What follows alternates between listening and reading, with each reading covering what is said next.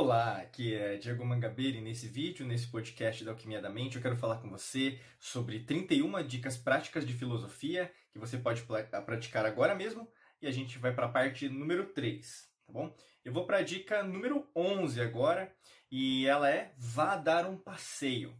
E eu vou usar uma frase de Nietzsche para representar essa vá dar um passeio, nessa dica. Sente-se o mínimo possível não acredite em nenhuma ideia que não tenha nascido ao ar livre e de livre circulação.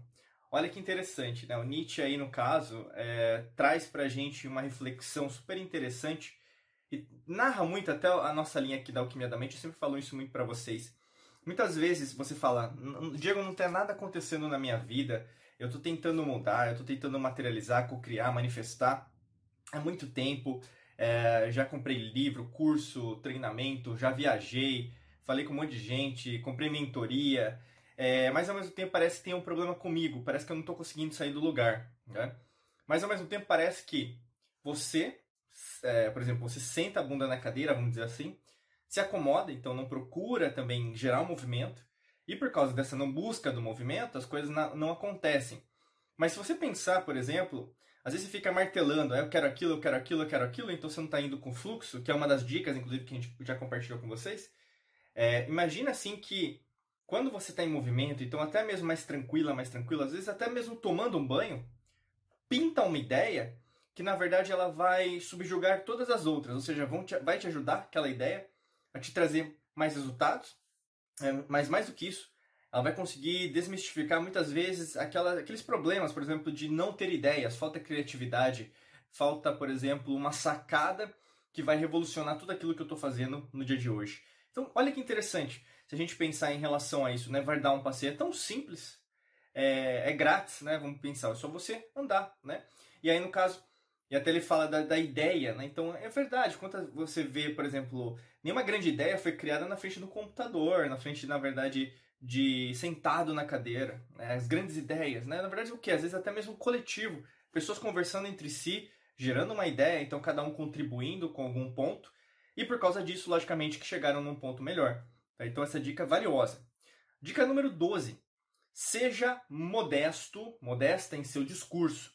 E aqui no caso uma frase de Confúcio. Ela é: O homem superior é modesto no falar, mas supera nas ações que, que tem a ver com modesto? Né? Modesto tem a ver com você ser simples na sua linguagem, mas mais do que isso, é, você não precisa ser arrogante na sua linguagem. Né? E a gente vê isso em vários arquétipos. Né? Pessoas que se dizem especialistas, pessoas que se dizem experts, tem um arquétipo do político, tem um arquétipo até mesmo do direito, né? do juiz, né? do advogado, que tem que falar rebuscado. Mas no fundo, no fundo, quando você tira todo esse, essa, esse rebusco, né? Por exemplo, esse, é, essa, essa beleza né, que eles colocam, como se isso fosse, na verdade, dizer com outras palavras algo que, na verdade, é muito simples, impede eles mesmos de serem compreendidos pela própria população, ou mesmo pela, por quem está querendo entender o que ele está falando, ou ela está falando. Então, assim, quando você é modesta ao falar, quando você consegue se comunicar muito bem, as pessoas elas te ouvem, elas confiam em você. Por isso tem uma linguagem fácil. E aqui não se trata apenas de falar com uma linguagem culta ou uma linguagem mais comum, né, mais irregular. Não é nesse sentido. Mas ao mesmo tempo é sempre priorizar para quem você está falando isso. E muitas vezes as pessoas arrogantes, né, e a arrogância precede a ruína, são pessoas que não estão pensando no outro. E às vezes são pessoas que estão ao seu redor, às vezes pessoas até mesmo no seu trabalho, que só para inferiorizar, às vezes, outras pessoas que às vezes estão em um cargo, não estão ganhando tanto quanto ele ou ela, utilizam palavras difíceis, né, só para menosprezar o outro ou a outra. Né? Na verdade, isso não tem preço. É, essa subjugação, na verdade, é mental, né, porque a outra pessoa vai achar que, na verdade, a outra pessoa é mais inteligente, mas no fundo, no fundo, é uma pessoa incapaz, inclusive, de ter empatia com a outra pessoa. Né? Dica número 13. Vire outra face. Né? Aqui no caso a gente vai usar uma frase de Jesus Cristo, mas aqui no caso num cunho é, filosófico, né? não tem nenhum cunho religioso, tá bom? A frase é: se alguém te esbofetear na face direita, oferece-lhe também a outra. Né? Então tem o, aquela lição, né? Muitas pessoas usam até mesmo para ensinar, né? Às vezes em outros tipos de culturas, é, se alguém te ofendeu na face esquerda, né, oferece a direita. Isso também tem no Alcorão essa simbologia, essa metáfora, essa metáfora. Muita gente leva ao pé da letra, mas ao mesmo tempo, é, muitas poucas, aliás, poucas pessoas entendem na verdade esse conceito da outra face, que tem a ver com o conceito da polaridade. Se você sentiu nesse lado, você ainda não entendeu o outro, né? E consequentemente, você também pode levar em consideração, por exemplo, ali a alquímica, hermética, esotérica, da correspondência. O que está em cima, o que está abaixo, o que está embaixo, o que está em cima. Se algo te incomodou ou mesmo te machucou em alguma área da sua vida, tem a outra área da sua vida que você ainda não soube utilizar para, inclusive, resolver essa área. Né? Então, por exemplo, um exemplo prático. Imagina que você está com problemas financeiros. E tem uma metáfora que a gente usa muito aqui na Alquimia da Mente, que é da árvore. Né? O dinheiro é o fruto dessa árvore.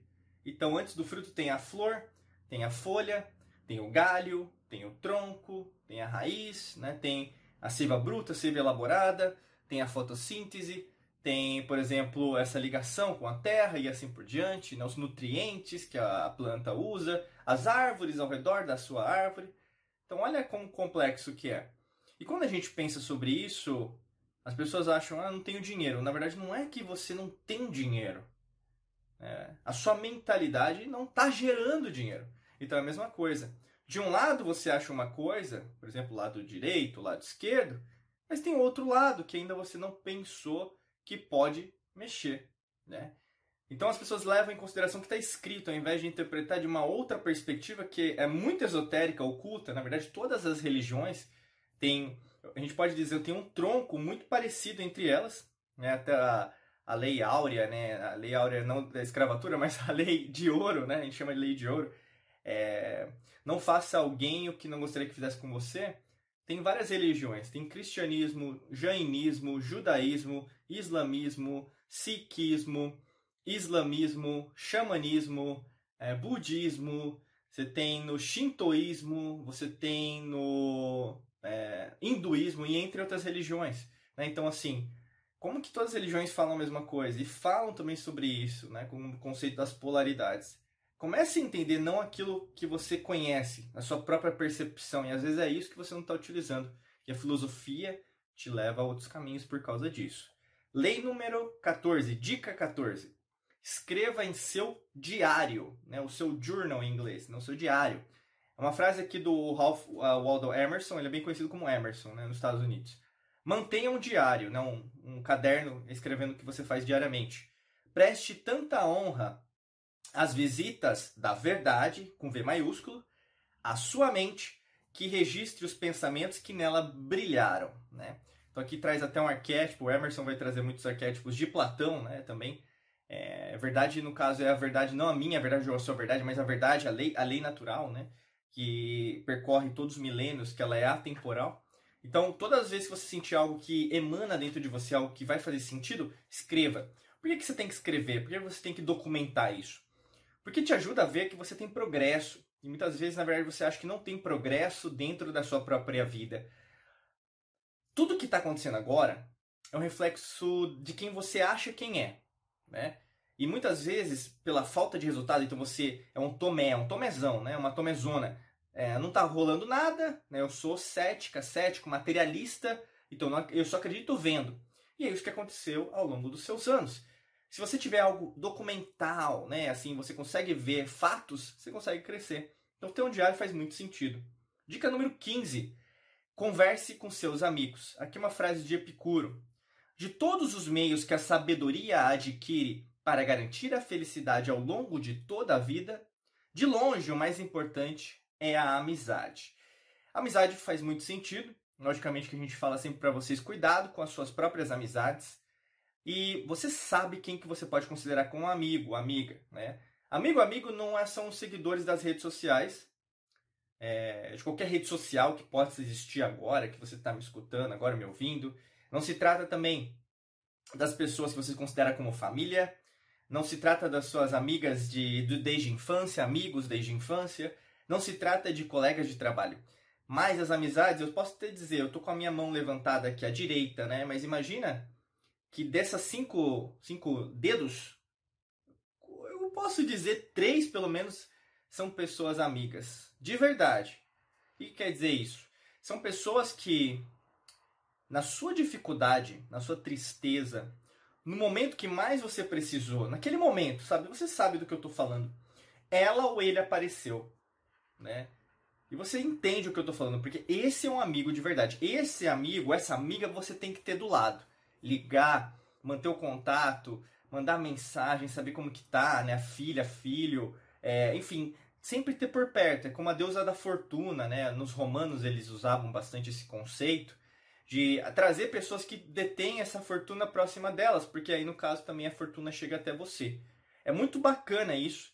E logicamente que pode ter dificuldade até mesmo em relação a, pô, como que eu posso construir esse relacionamento bacana com os meus amigos, amigas, ou mesmo esse networking, esse, essa rede de contatos dentro do, do meu círculo de amizades, né? Então, para te ajudar com isso, a gente tem um treinamento que você pode conhecer mais clicando no primeiro link da descrição. Basicamente, você pode arrastar aqui no seu celular, tablet ou, ou computador e você vai clicar no primeiro link da descrição que você vai ser redirecionado, redirecionado para um outro, um outro site e lá vai ter mais informações. Se fizer sentido, logicamente a gente vai ser muito honrado contar com você aqui dentro desse treinamento da Mangabeira Academy, tá bom? Desejo para você um excelente dia de muita luz e prosperidade. Forte abraço para você e nos vemos em mais podcasts e vídeos por aqui. Um abraço!